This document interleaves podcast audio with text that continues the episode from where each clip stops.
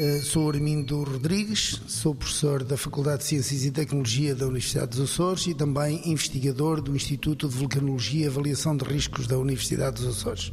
Neste momento estamos eh, envolvidos num projeto que tem a ver com a medição, a quantificação do mercúrio elemental gasoso produzido pelo vulcão das Furnas e essa medição, essa primeira fase foi feita pelos nossos colegas vulcanólogos. A segunda fase foi tentar perceber se esse mercúrio estava disponível para entrar nos sistemas biológicos, ou seja, nos organismos.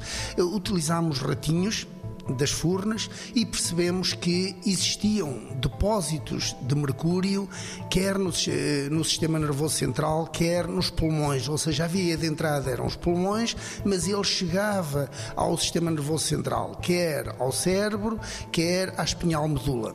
E, portanto, a terceira fase vai ser tentar perceber, já, já estudámos alguns dos efeitos, mas que efeitos aqui se pode estar a ter quer nos ratinhos, mas principalmente nas pessoas que vivem nas furnas.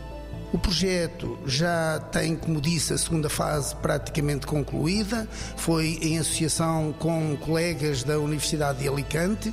E agora vamos avançar com algumas abordagens do, com psicólogos, eh, colegas nossos, para tentar perceber, por exemplo, ao nível da eh, comunidade mais jovem, de, em idade escolar, para tentar perceber se viver de forma exposta de forma crónica àquele ambiente e àquela atmosfera, se terá implicações do ponto de vista neurológico.